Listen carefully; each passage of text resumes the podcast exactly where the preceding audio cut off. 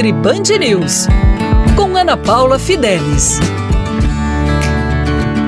Olá! Hoje eu vou dar continuidade para as dicas de alimentos saudáveis para você ter mais refeições saudáveis ao longo do dia. Eu sempre digo para vocês que a constância na alimentação é muito importante. Então, você cuidar da sua alimentação, você vai cuidar da sua velhice para você ter mais saúde, mais qualidade de vida e não viver arrastando, cheia de sinais e sintomas. O almoço é uma das refeições mais importantes também do nosso dia. É importante você reduzir o consumo de frituras.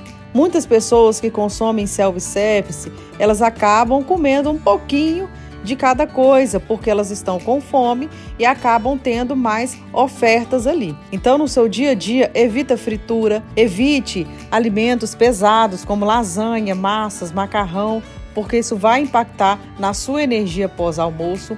Evite também coisas com muito creme, creme de leite, ensopados com creme de leite, estrogonofe, alimentos mais pesados como feijão tropeiro, porque isso vai atrapalhar a sua energia à tarde. Consuma metade do seu prato, se você puder, de legumes e verduras variados. O restante do prato você coloca carboidratos saudáveis, que são mandioca, inhame, batata doce, cará, moranga, arroz integral. Você pode variar com isso e complete com a proteína animal que você gostar, ou no caso dos vegetarianos, a proteína vegetal que a gente consegue no feijão, grão de bico, ervilha, lentilha. E muito importante, tente adicionar na sua refeição o azeite.